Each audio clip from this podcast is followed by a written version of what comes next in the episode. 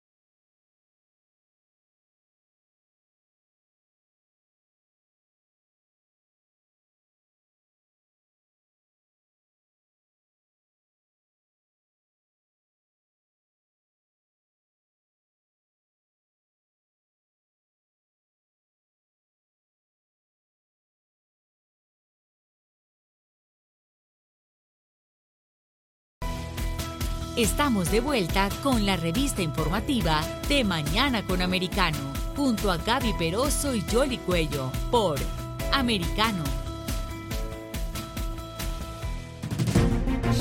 Aquí seguimos con ustedes en De Mañana con Americano. Gracias ah, por acompañarnos, por estar con nosotros en Americano Media. Vamos a, hablar un poquito más de esta noticia que hemos estado analizando también aquí en los diferentes programas ah, de Americano, que tiene que ver con ese avión que es eh, venezolano, pero que también tenía en parte una tripulación iraní.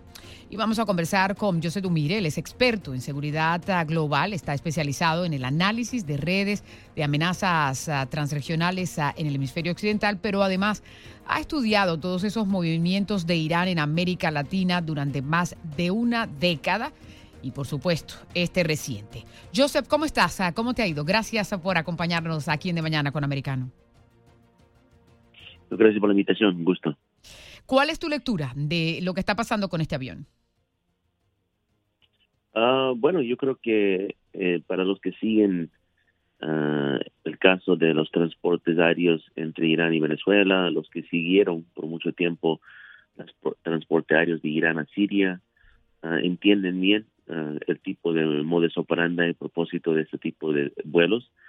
Eh, mayormente eh, tienen que ver con transportes militares eh, que tienen una cobertura comercial, que es algo muy común que hace Irán con sus aerolíneas y también es muy común ahora lo que está haciendo Venezuela con su principal aerolínea con Viasa y esta nueva aerolínea Intrasur que fue construido específicamente para apoyar el proyecto de cargo de para, para transportar componentes militares que estaban prohibidos para entrar a Venezuela porque están sancionados, uh, pero para buscarlo para sus programas militares que tienen en Maracay. Y esos programas militares, muchas son conjuntos con Irán o con supervisión iraní. Entonces, eh, pones ese contexto a lo que ha pasado en Argentina en los últimos días, semana ya, uh, y, y se, se, puede aclarecer un poco de qué posiblemente es el propósito de este vuelo. Y lo que me pregunto es, Uh, uno, si esta es la primera vez que lo hicieron o, si lo han hecho antes. Yo creo que lo han hecho antes, a Argentina específicamente. Tal vez con no, tal vez no con esta aerolínea o este avión en particular, pero vuelos de este naturaleza yo creo que ya, ya, lo, ya se está volando a Argentina ya por buen tiempo y también hay algunos aviones privados que fueron bajo sospecha en, en, meses recientes. Uh, el otro es, uh, hay mucha confusión y esto es algo que el gobierno de Argentina debería aclarar que eh, cuántos iraníes estaban en ese avión, en ese vuelo en particular. Porque el acta de migraciones, que creo que la, prensa ha basado en eso, muestra una lista de 19 personas, 14 venezolanos y 5 iraníes. Yo, yo sé, con buena autoridad, eh, y he consultado con mucha gente para verificar esto, que hay una lista uh, que tal vez no es manejado por las migraciones de Argentina, pero está en, manos del gobierno de Argentina, eh, que muestra seis pasajeros iraníes. Uh, entonces, no entiendo si uno desapareció o si esto fue un error, uh, porque acuérdense que la acta de migraciones eh, fue construido el 8 de junio y el avión llegó el 6 de junio. Entonces, estamos hablando de dos días después. Entonces, eso creo que son preguntas, cosas raras que te vienen responder el gobierno argentino y lo que están diciendo el gobierno argentino es como lo están poniendo como si esto no es gran cosa y hay que olvidarlo y creo que no es la actitud que deben tomar. Hay que desmenuzarlo todo, pero si sí crees que se conocerá la verdad y sobre todo cuántos son y quiénes son, que también es crucial en todo esto. Sí, mire, yo creo que se está conociendo, o sea, hay, hay personas que, que, están investigando esto.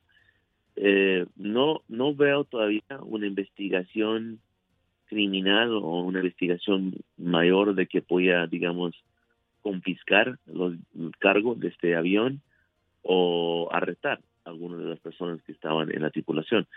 Porque eh, qué crimen ha cometido, eso es difícil. Yo no soy un abogado, no soy experto legal del Código de Argentina o ni siquiera de aquí de Estados Unidos, entonces es difícil determinar eso. Yo creo que. Y, y, y, y eso a qué se debe? Mira, en, este tipo de operaciones, digamos que es una operación militar, que yo creo que sí, pero digamos eso, es eh, cierto. Um, esto tiene con un alto grado de encubrimiento Y la plataforma para encubrirlo, este tipo de transporte, es una plataforma comercial, ya lo sabemos, es manejado por un transporte de eh, partes para autos.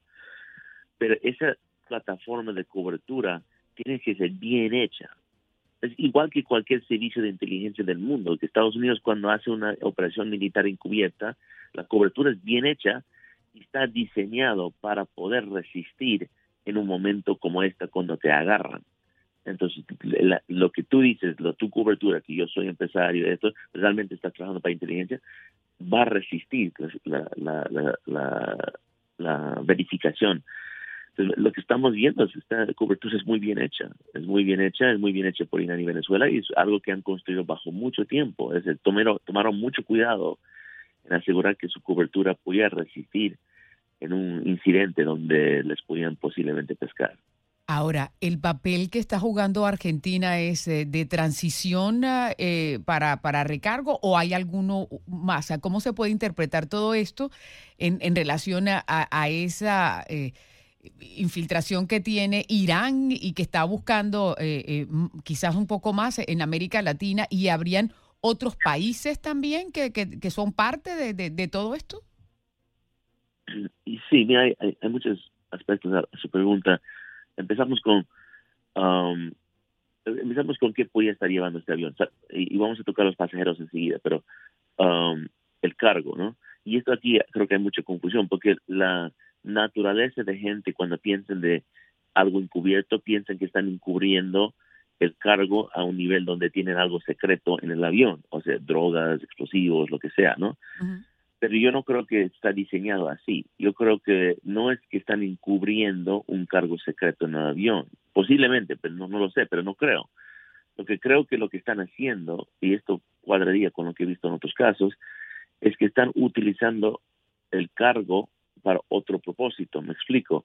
Cuando tú dices que son partes de autos, es importante saber qué partes, porque en la mecánica, un parte para un motor puede también ser utilizado por un parte para un avión. Por, eh, depende de qué parte. Esto estamos hablando de ah, mecánica de aviación y mecánica automotriz. Entonces hay que tener técnicos que entienden esto, porque puede ser que no están mintiendo sobre lo que es el cargo, pero están mintiendo por el propósito de ese cargo. Entonces eso es lo que se llama doble uso. Irán es maestro de esto, que lo han hecho por muchos años para evadir sanciones. Ahora, al, a lo personal, a, la tripulación, la gente que está en, el avión, ah, hay que entender bien quiénes son. ¿no? Eh, y, yo creo que lo que ha dicho el gobierno de Argentina es que son entrenadores y por eso había una tripulación grande, porque están entrenando a, venezolanos de cómo manejar estos aviones. Ahora, eso puede ser muy cierto, pero otra vez regresamos al doble propósito. Pueden estar entrenando a sus venezolanos de cómo uh, volar un avión 747, que es un avión muy grande, pero también pueden estar enseñando a los venezolanos de cómo evadir detección, cómo oh. eh, buscar, legitimizar una cobertura, cómo uh, usar estos componentes para uh, aviones no tripulados, cosas. Entonces, sí, pueden ser instructores, puede ser muy cierto, pero pueden estar dar una instrucción sobre otras cosas. Eh, entonces yo creo que el gobierno argentino, si, si, si, está con el interés de saber muy bien quiénes son estos iraníes que están en bueno, deben eh, describir públicamente el perfil de todos, no solo uno, de todos esos. Y eso me lleva a la última parte de tu pregunta, creo que, si otros países están involucrados. Mire, yo, yo conozco, yo, estoy investigando Irán en América Latina por ya mucho tiempo, casi 15 años, y eh, han habido muchos vuelos eh, en este tiempo, especialmente en los últimos cuatro, tres, tres años, ah, y han habido vuelos de Conviasa que han sido volados por iraníes desde 2020, por lo menos, no, desde 2019, por lo menos. ¿no? Ah, yo conozco bien uh, y han ido a otros países ah, en, América Latina. Ahora, un país muy clave en este eh, rompecabezas, y creo que ahora lo estamos aprendiendo un poco mejor por otro avión que creo que trató de entrar a Argentina el, día de ayer, Bolivia. es Bolivia. Bolivia es muy importante en este esquema porque Bolivia es parte de esa misma red logística de Irán eh, en América Latina y, y, es prácticamente donde Irán tiene hasta mayores operaciones que Venezuela. O sea, Venezuela tiene más presencia, pero Bolivia tiene un eh, esfuerzo mayor porque en Bolivia eh, el, posición geográfico centro céntrico en Sudamérica es algo que necesitaban para poder tener este tipo de operación, para poder ir a, los otros países.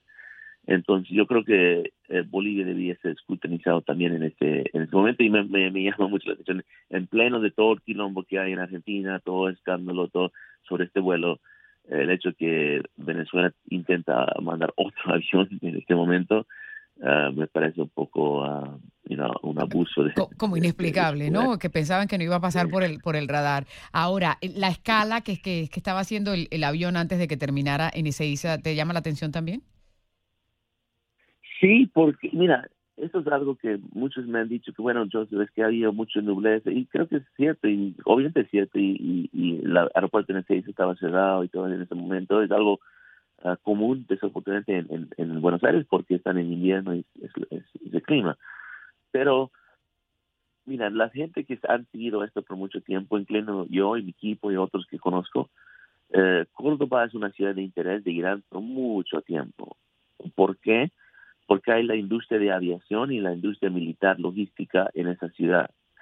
Y esos específicamente son los tipos de industrias que uno necesita para mejorar, para avanzar en tu proyecto militar que tienes en Venezuela. Acuérdense que Venezuela es difícil ahora conseguir partes para sus aviones y sus aviones tripulados y su armamento porque está bajo sanciones y esas sanciones dice que los eh, empresas que construyen estas partes mecánicas, y metales y otros, tienen miedo de, de, transportar esto a Venezuela, entonces necesitan eh, esquemas, operaciones así para poder buscarlo. Córdoba es una de esas ciudades en ah, Argentina, es la principal ciudad en Argentina y una de las principales de América Latina de que maneja este tipo de partes. Y es más, el gobierno de Argentina ha estado, más bien la Fuerza Armada de Argentina, ha estado ah, construyendo aviones y aviones tripulados en esa ciudad en los años recientes. Bueno, ah, me refiero a, aviones pequeños, como lo que se llama la Pampa 3, y aviones tripulados en esta ciudad ah, por sus empresas ah, de, aviación de defensa. Yo creo que eso es una punta, yo, yo, yo, lo, yo lo considero eso un punto de investigación. E, es, algo que se debe ver. Y, y ese vuelo estaba, ese avión estaba en Córdoba por dos horas y media, si no me equivoco, es mucho tiempo, ¿no? Es mucho tiempo pues, y, alguien tiene que explicar qué pasó en Córdoba, ¿no? Tiene que dar las explicaciones. Ahora, Estados Unidos, eh, ¿usted cree tienen el radar todo esto que está pasando? Bueno, sí, me imagino que sí, porque bueno, el vuelo que trató de eh, salirse de Argentina tuvo que regresar por el hecho de que Uruguay cerró su espacio aéreo. Yo no sé con certeza que fue Estados Unidos que habló con Uruguay, pero me imagino que sí. Qué información a lo mejor fue eh, intercambiado. Estados Unidos ha estado siguiendo los vuelos de Irán a Venezuela por mucho tiempo. y yo creo que sí, yo creo que sí han hecho, han hecho un esfuerzo. Lo que pasa es que vamos de dos campos, vamos del campo de inteligencia al campo de justicia.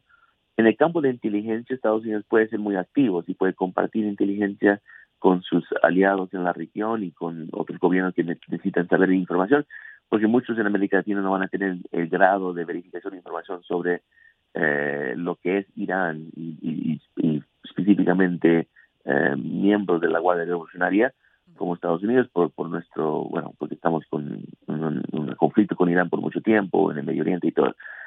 Eso lo pueden compartir si es necesario. puede ser que lo han hecho.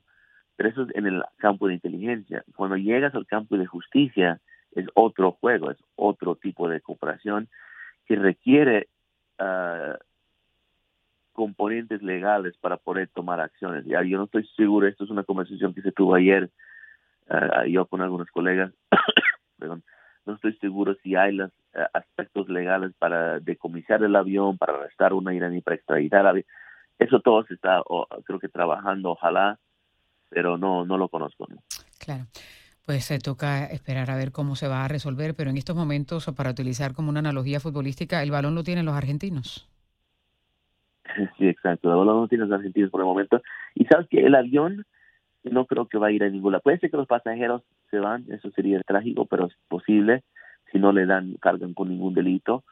Uh, pero el avión creo que va a ser difícil. ¿Sabes por qué? Es por las sanciones. No es porque, no, no de lo que yo tengo, no había ningún caso contra el avión, pero Ah, porque ese avión es sancionado, uh, lo que da miedo a muchos de los proveedores de combustible, a los proveedores de comida, a, las, los que los, tienen que dar servicio de, de apoyo de tripulación, todo lo que requiere para que un avión vuela, esas empresas que manejan hasta el seguro de salud, todas esas empresas tienen miedo. Claro, hace negocio con Estados Unidos. Pero lo que es que se había filtrado que había un miembro de la Guardia iraní que, eh, eh, que es calificado como terrorista y que eh, es solicitado por los Estados Unidos. ¿Eso todavía no ha sido verificado 100%? Bueno, no, no, no está verificado que está listado como terrorista, pero hay una verificación pública que se está tratando de comunicar sobre la idea de este señor uh, con la Kasami, porque eh, tiene un nombre que cuadra con otras personas, ¿no? Ah, ah, ah, pero sí, pero eso es, muy fácil de verificar y yo creo que a nivel, tal, vez no pues, se ha comunicado públicamente, pero se conoce un poco más del señor que solamente su foto. y, y, ahí la pasaporte dice su edad, su lugar de nacimiento, todo, entonces se sabe más o menos quién es. Creo que Argentina está tratando de desviar un poco, pero no es el general Ah, okay. que se conoce, eh, que es famoso en Irán, ah, y es de la Guardia Revolucionaria, pero Ghassemi no es un nombre único, que es, un, es un nombre... Es, bastante común, dentro de los, de los iraníes. Pues, pues muy bien. Tendremos que seguirle la pista a todo esto, yo sé, pero ya el tiempo se convirtió en nuestro enemigo aquí, así es que vamos a ver eh, qué sucede en todo esto. Muy amable, como siempre, por estar disponible para conversar con nosotros. Igualmente, muchas gracias. Amable. Joseph Umir, experto en seguridad global y es especializado también en este análisis de redes de amenazas transregionales y sobre todo que le viene siguiendo la pista a los iraníes aquí en América Latina, de mañana con americano.